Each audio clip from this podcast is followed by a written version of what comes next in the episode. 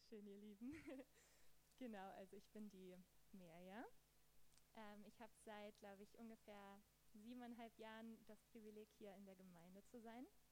Und genau, würde eigentlich erstmal echt alle nochmal ganz herzlich begrüßen, die heute zum ersten Mal da sind, die vielleicht auch zum ersten Mal so in so einer Freikirche sind und zum, erstes, äh, zum ersten Mal vielleicht auch so erleben, dass Leute so abgehen für Gott und ich, also ich kann mich so gut da reinversetzen, weil ich war genauso. Also ich bin nicht irgendwie in einer Freikirche groß geworden, ich wurde in einer Landeskirche konfirmiert und ich kannte das selber auch nicht, dass es so lebendig ist. Und ich kann mich so gut an den Moment erinnern, wo ich das erste Mal in einer Freikirche war, wo ich hier war und mir diese einfach die Leute beobachtet habe, wie die hier tanzen.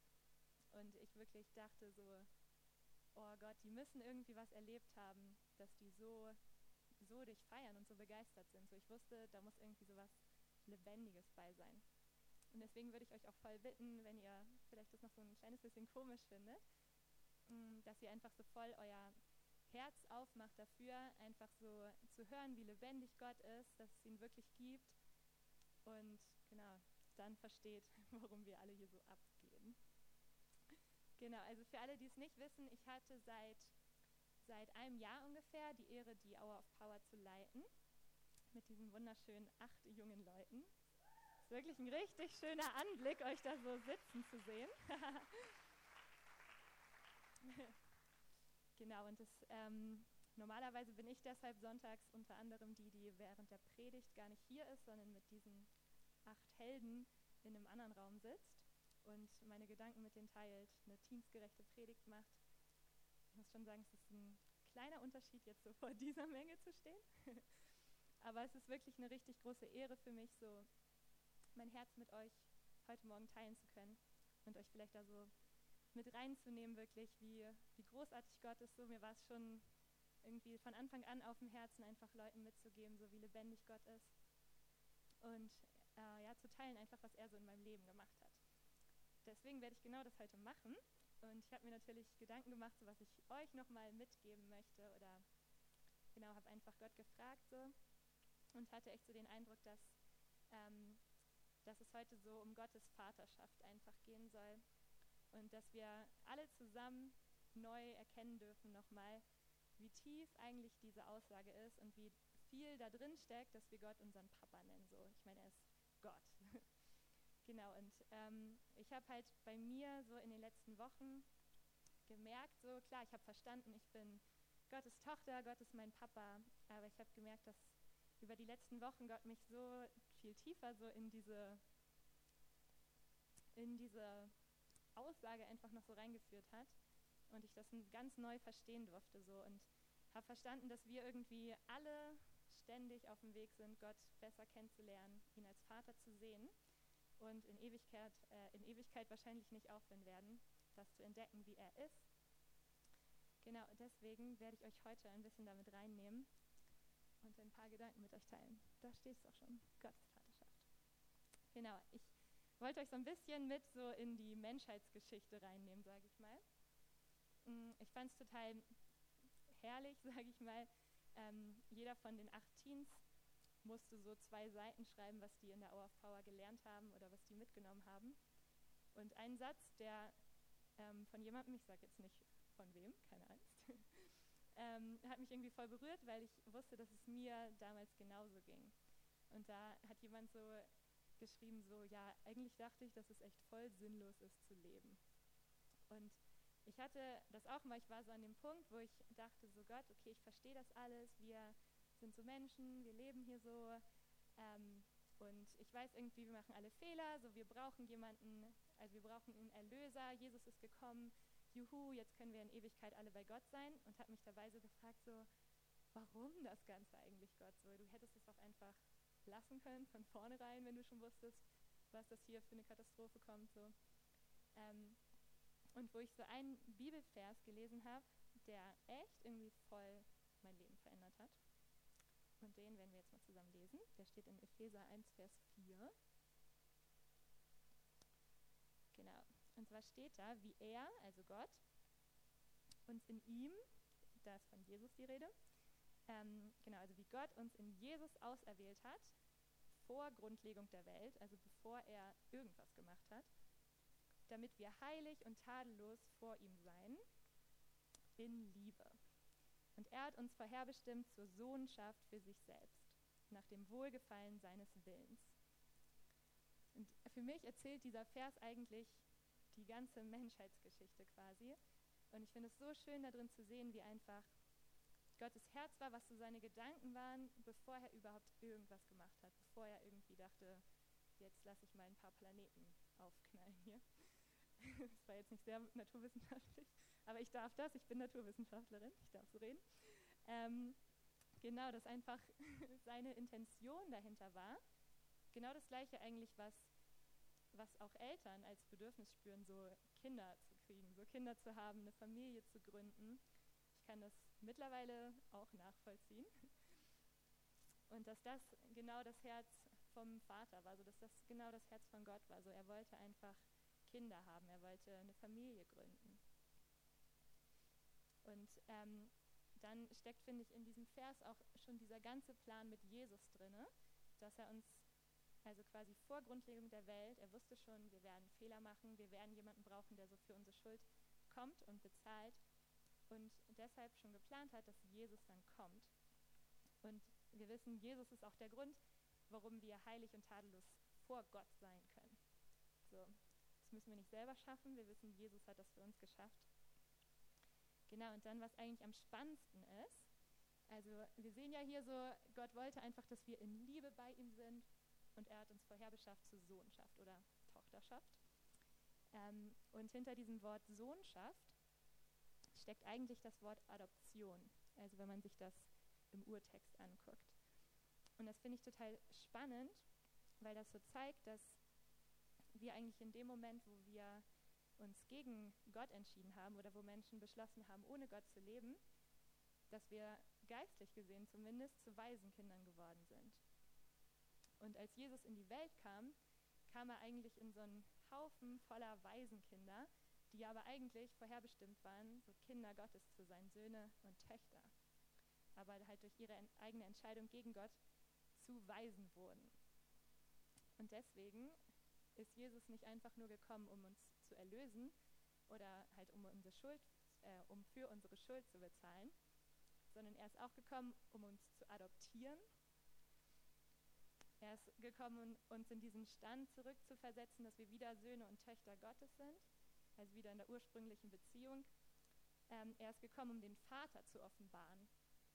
Das betont Jesus immer wieder, dass dass er das direkte Abbild des Vaters ist. Und wer ihn gesehen hat, der hat den Vater gesehen. Also er kam in diese Welt voller Waisenkinder, die ohne einen Papa lebten. Und er kam, um denen zu zeigen, wie dieser Vater ist. Und er sagt auch immer selber von sich, dass er der, Fa äh, der Weg zum Vater ist. Also er ist gekommen, um diese verlorenen Kinder quasi zurück an das Vaterherz zu bringen. Und wir, ich glaube, wir kennen auch alle diesen berühmten Bibelvers in Johannes 1, Vers 12, ähm, wo steht, allen aber, die ihn aufnahmen, also die Jesus aufnahmen, denen gab er das Anrecht, Kinder Gottes zu werden. Und das ist irgendwie schon mal so stark, dass, dass ihr acht und auch wir alle einfach uns erstmal mega darüber freuen können, dass Jesus uns einfach wieder dieses Recht gibt, Kinder Gottes zu sein. Egal, wie oft wir weggelaufen sind, egal was wir falsch gemacht haben.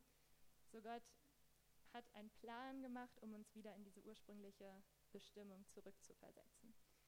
Und da kann man erstmal sich richtig doll drüber freuen.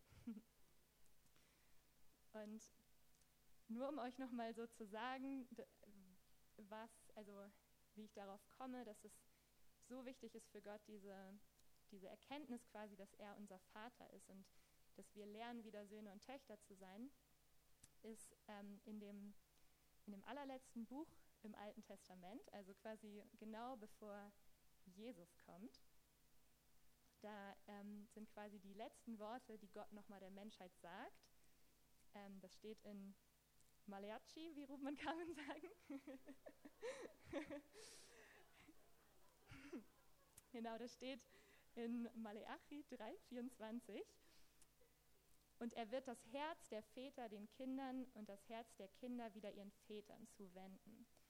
Und das ist quasi so das letzte Versprechen oder das letzte, die letzte Sache, die Gott den Menschen sagt. So, jetzt wird eine Zeit kommen, da wird diese, da wird das wiederhergestellt, diese Beziehung zwischen Vater und Kindern, was wodurch auch gleichzeitig alle Beziehungen, die wir zu anderen Menschen haben, wiederhergestellt werden können. So, das war Gottes Prophezeiung, sage ich mal, Gottes Verheißung über diese Zeit, wenn Jesus wiederkommt, uns wieder zu Kindern macht und dass das einfach wieder stattfindet, dass wir verstehen, dass wir einen Vater haben. Und eine zweite Sache ist, dass im Neuen Testament 351 Mal steht, das habe ich nicht selber nachgezählt, dass Gott unser Vater ist. Und es steht vorher, also noch nicht mal halb so oft, und da wird auch ein anderes Wort für Vater benutzt, eher so ein Urvaterwort. Und im Neuen Testament steht 351 Mal, dass Gott unser Papa ist. Genau, aber was ich jetzt so auch in den letzten Wochen, also das ist noch ganz frisch irgendwie auch so bei mir das Thema, so gemerkt habe, dass es trotzdem vorkommen kann, dass so in unserem Denken oder in unserem Handeln eher so ein Waisenkind durchkommt. Also, dass wir manchmal eher so denken oder handeln wie jemand, der so keinen Papa hat, der sich kümmert, so wie jemand, der so allein durchs Leben geht quasi. Dabei sind wir ja Kinder Gottes. Das hat Gott beschlossen, daran rüttelt auch nichts, egal wie wir uns verhalten. So, wir bleiben diese Kinder. Aber wir müssen auch lernen, wie diese Kinder zu denken oder dürfen das lernen. Und da möchte ich euch mal in so ein paar, so ein paar Punkte mit reinnehmen, die ich so für mich nochmal so ganz neu entdeckt habe. Die so zeigen, wie so das Leben als Sohn oder Tochter von Gott so funktioniert.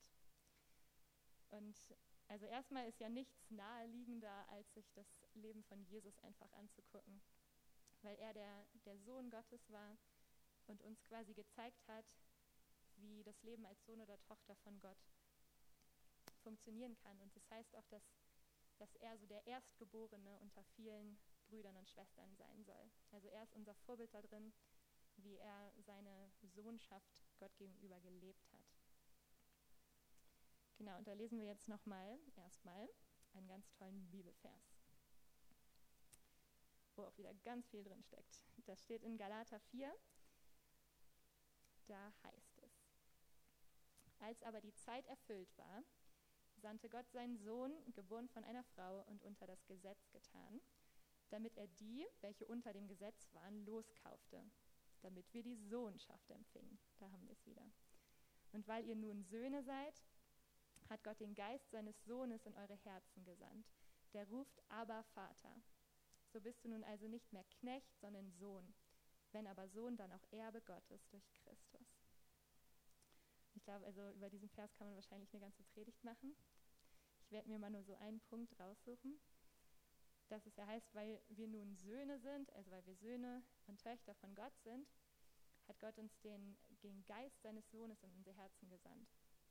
Und das ist so schön irgendwie zu wissen, dass wir den gleichen Geist wie Jesus so in uns tragen. Und der ruft die ganze Zeit, aber Vater. Und das zeigt so, dass wir vorherbestimmt sind, genau so in dieser Beziehung mit dem Vater zu leben, wie Jesus das gelebt hat.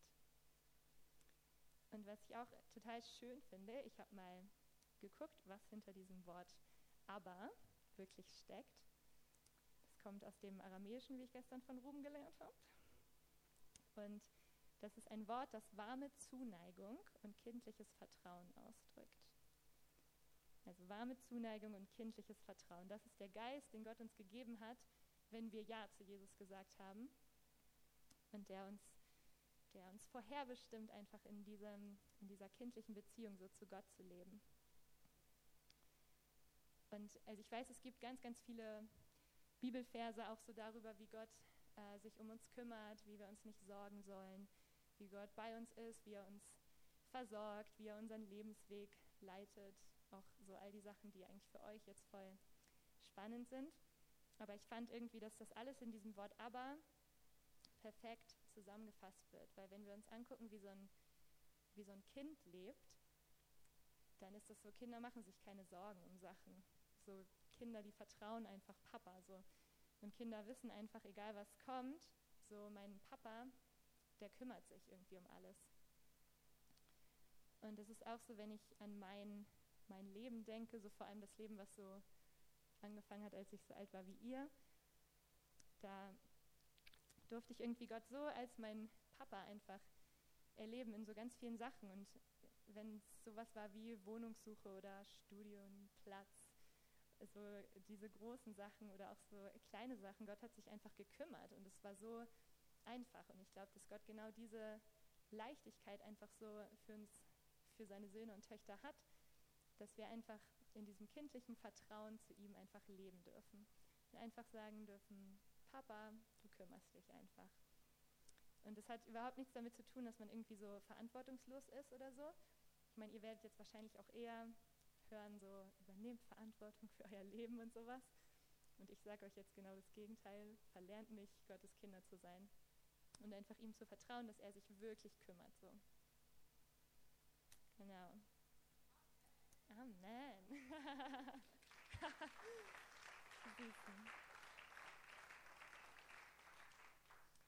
Genau, der, der zweite Punkt ist so, dass ich lebe in der Annahme des Vaters. Ich weiß nicht, ob ihr diese berühmte Bibelstelle kennt, äh, wo Jesus gerade getauft wird. Also Jesus steht quasi ganz am Anfang von seiner Karriere hier auf der Erde. Und als er getauft wird, da geht der Himmel auf und der Vater spricht, dies ist mein geliebter Sohn, an dem ich wohlgefallen habe. Und das sagt er, bevor Jesus irgendetwas getan hat. Und das ist genau das, was Gott auch so für uns hat. So egal wie wir vielleicht gerade das Gefühl haben, wie gut unser eigenes Leben gerade läuft oder egal ob wir gerade Fehler gemacht haben. Und ihr werdet in eurem Leben noch ein paar Fehler machen und das ist auch okay und gut. Aber wir haben immer diese Sicherheit, dass Gott sagt so, hey, ihr seid meine geliebten Söhne und Töchter und an euch habe ich wohlgefallen. So einfach, weil ich euch liebe. Ich bin einfach stolz auf euch, weil ihr ihr seid so und ihr müsst nichts dafür tun. Und da ist so ein, so ein Punkt, so ein Waisenkind-Denken, sage ich jetzt mal, wäre in diesem Fall so, dass man immer das Gefühl hat, irgendwie, ich muss noch etwas tun oder ich muss erst so und so werden oder ich muss erst irgendwie mich so verändern oder da und da hinkommen, bis ich endlich zufrieden so sein kann mit mir und meinem Leben oder bis Gott vielleicht so sagt, yay, gut gemacht so. Und das ist total verkehrt, weil bei Gott das genau andersrum funktioniert. Also es kommt quasi erst dieser Moment, wo der Vater spricht, so hey, du bist mein geliebter Sohn oder meine geliebte Tochter und an dir habe ich wohlgefallen. Und dazu eine kleine, kleine Story aus meinem Leben. Ich liebe Geschichten. ähm, was so auch Gott mir so in dieser Predigtvorbereitung so gezeigt hat. Und zwar, ich weiß nicht, ob ihr so, so Mitmachzirkusse von früher kennt. So, wir hatten, als ich in der Grundschule war, so zweite Klasse oder so, da kam so ein Wanderzirkus halt zu uns ins Dorf und dann hatte man so eine ganze Woche Zeit, irgendwie was einzuüben. Ich habe irgendwie sowas mit so Hula-Hoop-Reifen, Akrobatik oder so gemacht. ähm, und dann hatte man am Wochenende halt diese Aufführung, wo man das so aufgeführt hat. Und es war erst, als mir diese Erinnerung hochkam, war das eigentlich nicht so schön, weil bei mir verlief das quasi so, dass ich, also Freitagabend war dann dieser Auftritt und ich weiß noch, dass meine Eltern gar nicht da sein konnten. Ähm, und ich habe mich einfach nur in diese Manege gestellt und ich habe mir einfach so die Augen zugehalten und das den ganzen, also den ganzen Auftritt über durchgezogen. Ich habe nichts gemacht und ich stand da einfach nur so. so, und ich dachte erst, so, als Gott mir das gezeigt hat, so, ist jetzt nicht so hilfreich, so in Bezug auf die Predigt. Am Ende stelle ich mich hier hin, so. Aber es war total schön, weil Gott dann voll mir so gezeigt hat, wie er in dem Bild war. Und er ist quasi so in die Manege gelaufen, hat mich so genommen und hat so zu allen Leuten gesagt, so, das ist meine geliebte Tochter, Leute. Dies ist meine geliebte Tochter. Ich habe Wohlgefallen an ihr. Egal, ob sie hier so steht, egal, ob sie das nicht hinkriegt mit ihren Hula-Hoop-Reifen da. so, das ist meine geliebte Tochter. Und das ist so cool, dass, also ihr könnt euch einfach alle sicher sein, dass Gott euch zu jeder Zeit, egal wie ihr vielleicht selbst auch so euer Leben seht oder euer eigenes Herz euch verdammt oder ob andere Leute mal was Blödes sagen oder so, ähm, dass der Vater einfach, das ist, was ein Vater macht. Er sagt die ganze Zeit so, das ist meine geliebte Tochter. Wie könnt ihr das nicht sehen? So, wagt es nicht, irgendwas zu sagen. So, ich liebe sie. Und das ist auch sehr das, was mir sehr hilft bei dieser Predigt, dass ich weiß, Papa Gott spricht das die ganze Zeit auch äh, über mir aus. Und es kann mir voll egal sein, ob irgendwer gerade denkt, dass ich Quatsch rede oder so.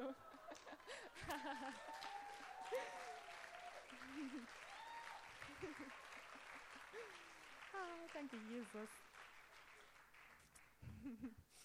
genau, okay. Ähm, ich habe noch einen dritten Punkt rausgesucht. Ähm, und das ist, wenn ihr euch, wenn ihr so ein bisschen die Evangelien kennt oder so das Leben von Jesus, dann sehen wir, dass Jesus sich 100% abhängig gemacht hat von seinem Papa. So. Und das, obwohl er selber Gott war. Er hat immer gesagt, nichts, was ich mache, tue ich aus mir selbst heraus.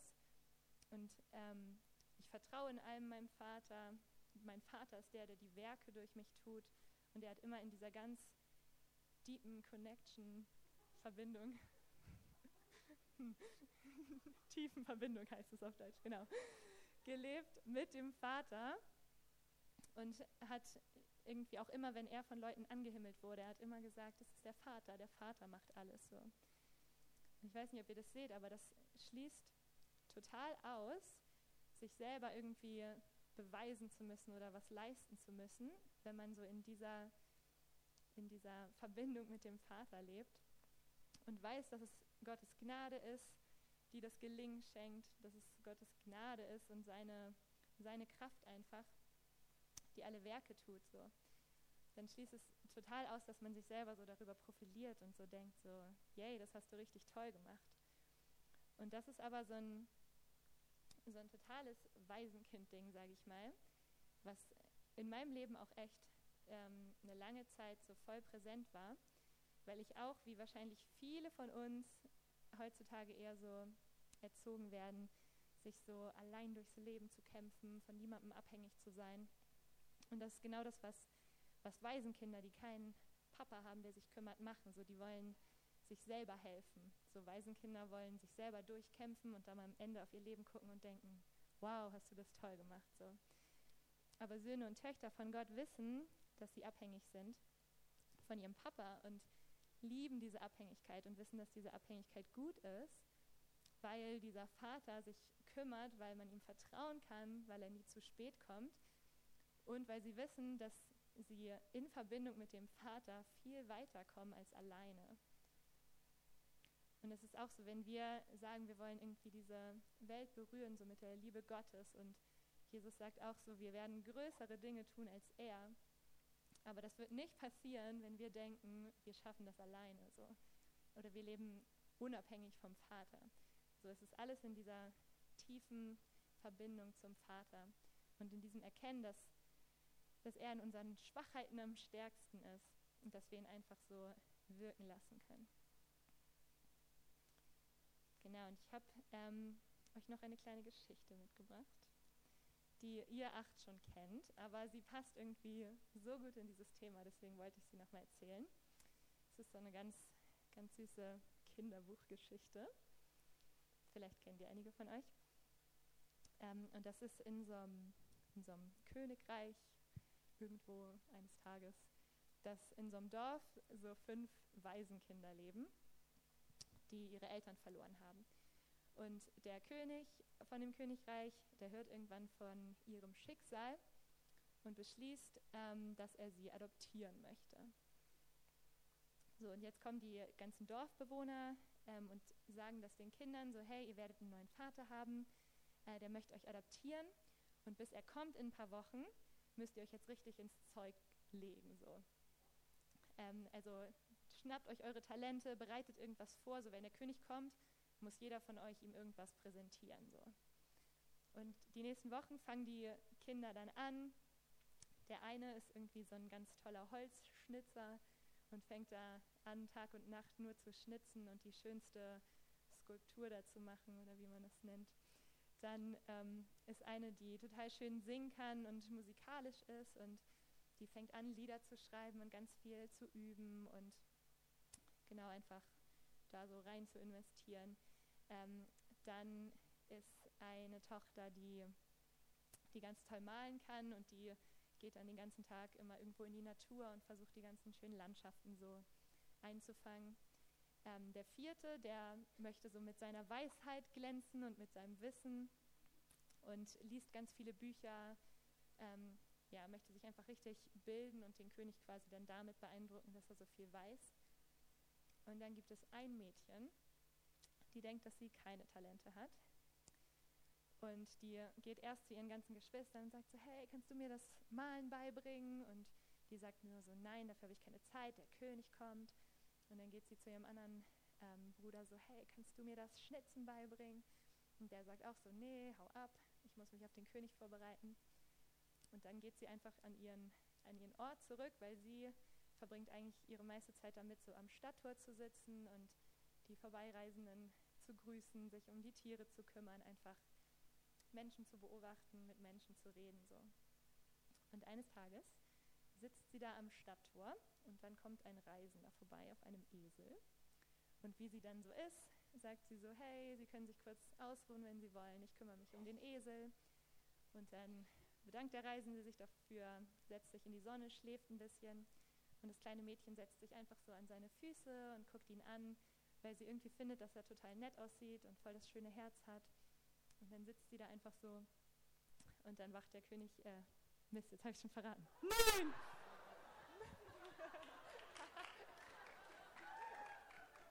Egal, ihr habt es euch eh gedacht. Also, der Mann, der der König ist, ja. Ähm. oh Gott. Okay. Der wacht irgendwann auf und sagt so, yay, ich habe eine Mission, ich bin hier, um was zu suchen. Ich komme wieder und sie kümmert sich in der Zeit um den Esel. So. Dann kommt er irgendwann wieder und sie fragt so, hey, hast du gefunden, was du gesucht hast? Und er sagt so, nee, leider nicht. Der erste, zu dem ich kam, der war so beschäftigt mit seiner Schnitzerei, dass er überhaupt kein Auge auf mich geworfen hat. Das, äh, die zweite, zu der ich gegangen bin, die hat die ganze Zeit gemalt und als ich gefragt habe, ob ich mal ein bisschen mit ihr reden könnte, meinte sie einfach so, nein, ich habe keine Zeit dafür.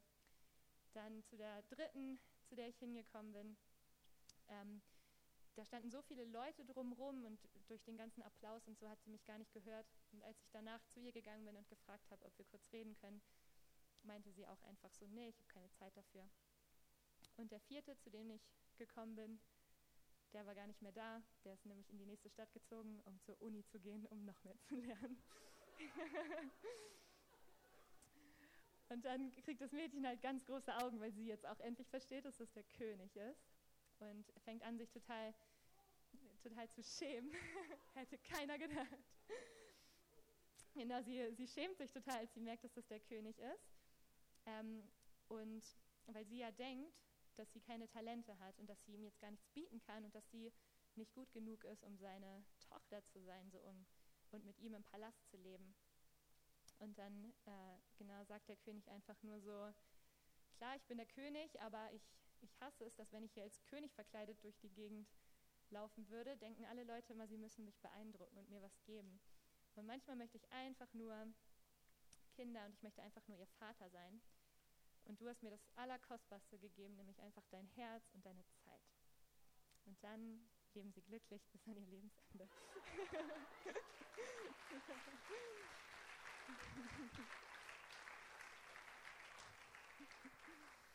genau.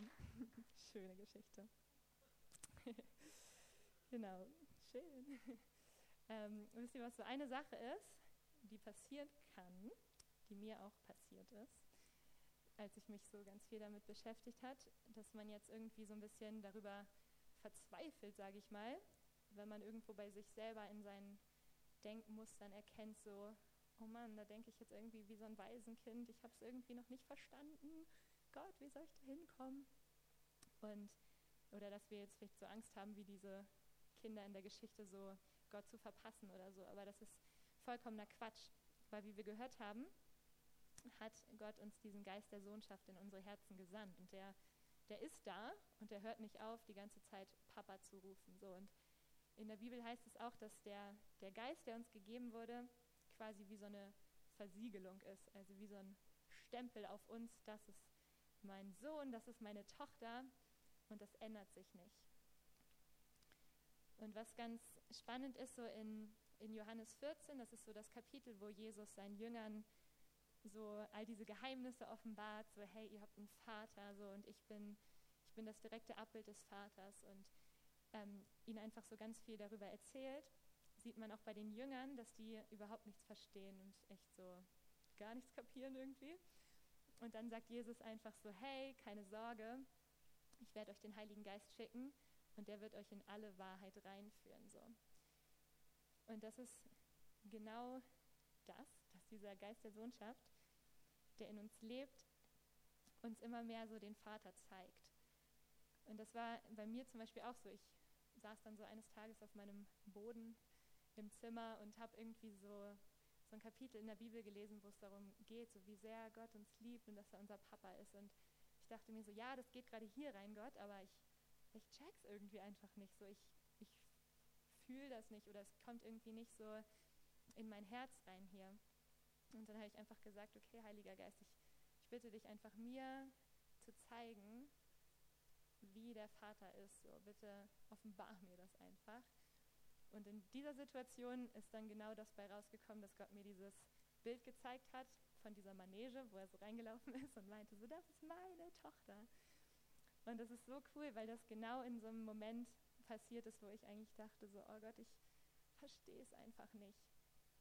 Und der Punkt ist, dass wir, sag ich mal, selbst wenn wir mal sowas entdecken, dass wir jetzt halt wie so ein Waisenkind gerade von Gott weglaufen oder uns irgendwie Sorgen machen oder Angst haben, was Menschen denken, weil wir vielleicht doch nicht so verstanden haben, wie sehr Gott uns liebt, dass das sich automatisch verändert, wenn wir einfach den vollkommen guten Vater kennenlernen. Also wir müssen nicht darauf fokussiert sein, was jetzt irgendwie noch falsch in unserem Denken ist oder so. Gar nicht, sondern wir bitten Gott einfach so, hey, zeig mir, wie du bist, zeig mir, wie du als Papa bist. Und dann wird er das machen. Genau. Amen. Genau, und ich danke.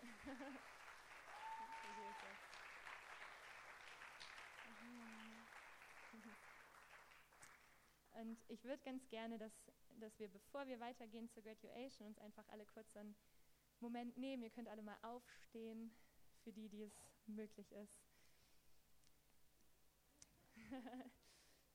genau, und ähm, vielleicht kann die Technik uns ein ein leises Liedchen spielen und genau, ihr könnt einfach so das, was euch irgendwie angesprochen hat, einfach so vor Gott bewegen so und euer Herz dafür öffnen. Und vielleicht, weiß nicht, hast du so Bereiche, wo du denkst, boah, ich handle oder denke da so, als hätte ich keinen Papa, aber ich weiß, ich habe einen. Und du bittest einfach Gott so, zeig mir, zeig mir das einfach so, wie er das mir gezeigt hat. Mm, und vielleicht hast du auch in deinem Leben total so ein falsches Bild von Gott so eingetrichtert bekommen. Also wie diese Kinder in der Geschichte, es waren ja die Dorfbewohner, die denen erzählt haben, so hey, wenn der König kommt, ihr müsst den beeindrucken, ihr müsst was tun, um angenommen zu sein. Und das war quasi die Welt, die denen erzählt hat, so, der Gott ist, äh, Gott ist gar nicht so gut, so der will, dass du was tust. Und wenn das du bist, kann ich dir echt heute Morgen sagen, dass dass Gott dich einfach liebt, so wie du bist, dass du nichts tun musst, dass sein Urteil ist, hey, ich habe Wohlgefallen an dir, ich freue mich über dich, du darfst einfach mein Sohn, meine Tochter sein und musst nichts dafür tun, so. Genau, also, genau, sag, sag Gott einfach so, bitte ihn einfach, dir zu zeigen, so wer er ist als Vater.